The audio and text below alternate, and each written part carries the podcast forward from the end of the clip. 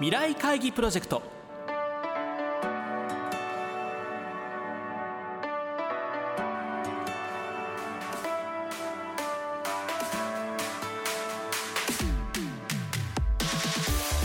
皆さんご機嫌いかがですか？ラジオ日経の木和田敦です。毎週この時間は日本経済新聞未来面の紙面と連動したプロジェクト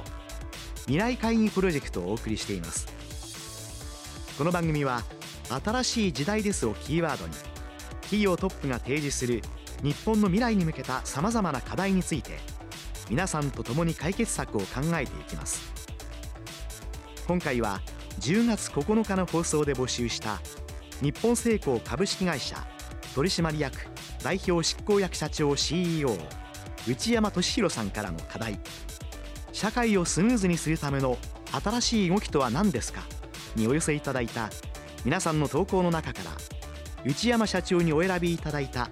優れたアイデアをご紹介していきます。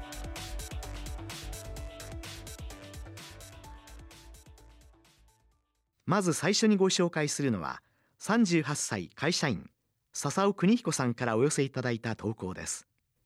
人生100年時代に健康な体を2030年には日本の高齢化率が33%に達し世界34カ国が超高齢化社会になると予測されている。しかし平均寿命と健康寿命との間には大きなギャップが存在している。健康寿命に関する指標の一つとして自由に移動できる身体的な健康が挙げられる。現在電動車椅子やパワーアシストスーツなど移動を補助する商品は存在するが装着する手間もありすべての人が自由に移動できるとは言いづらい。そこで移動を妨げる大きな要因である膝関節症治療のため潤滑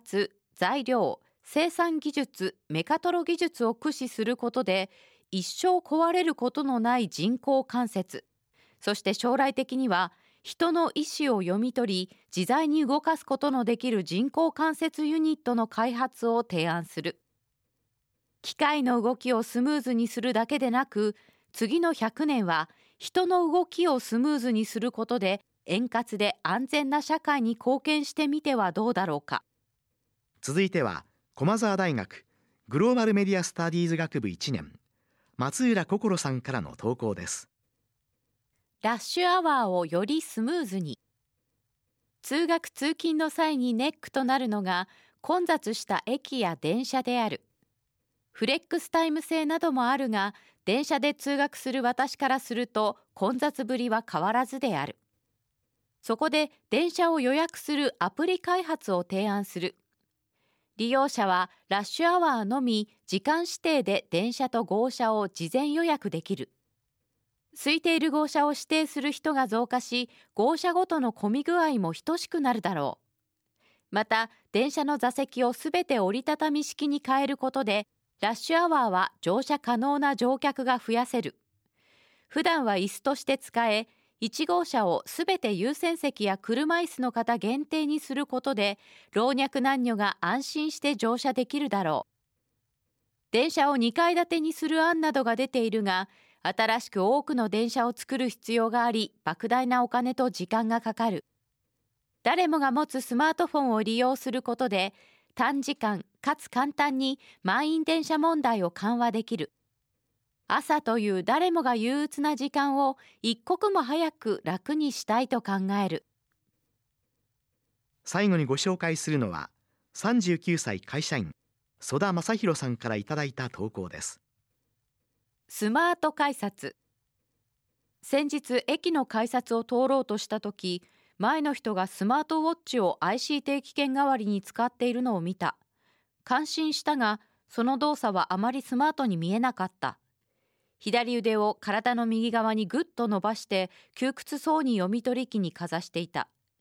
腕時計は普通左腕の手首につける。それはスマートウォッチも同様だ。考えてみれば改札は必ず右側に読み取り機がある。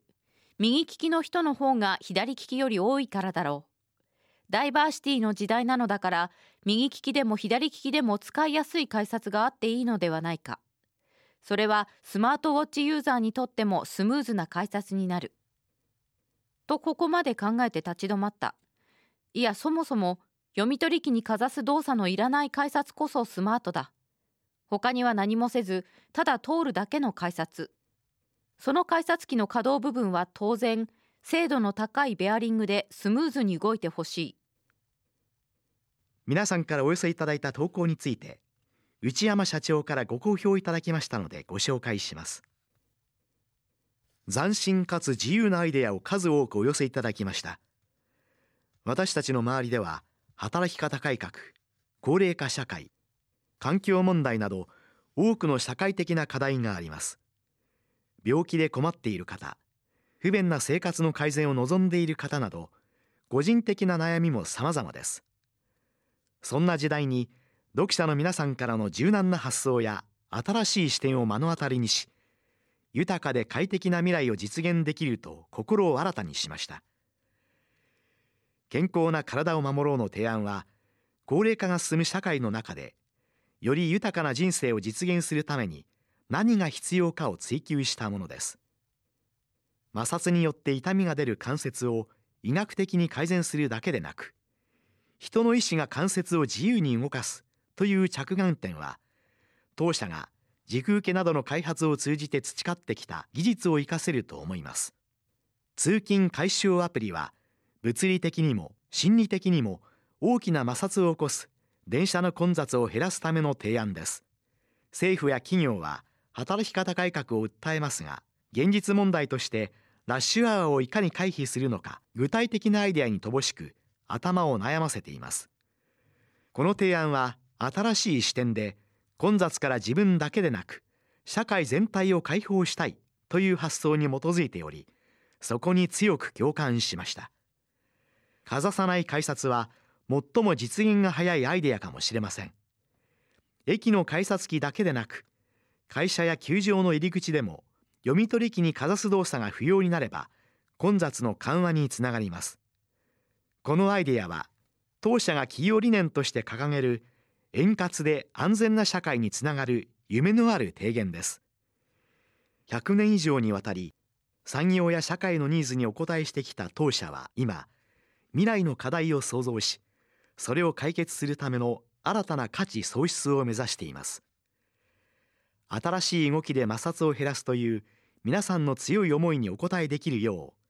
人々の笑みがあふれる社会を作っていきたいです。以上内山社長からのご好評でした。今回番組では3人の方の投稿をご紹介させていただきましたがこの他の優れた投稿は日本経済新聞電子版未来面のサイトにも掲載されていますので合わせてご覧ください。未来会議プロジェクト。今回は10月9日の放送で募集した日本製鋼株式会社取締役代表執行役社長 CEO 内山俊弘さんからの課題。社会をスムーズにするための新しい動きとは何ですか？にお寄せいただいた皆さんの投稿の中から内山社長にお選びいただいたアイデアをご紹介しました。番組は来月11月はお休みをいただきまして次回は12月にお送りします。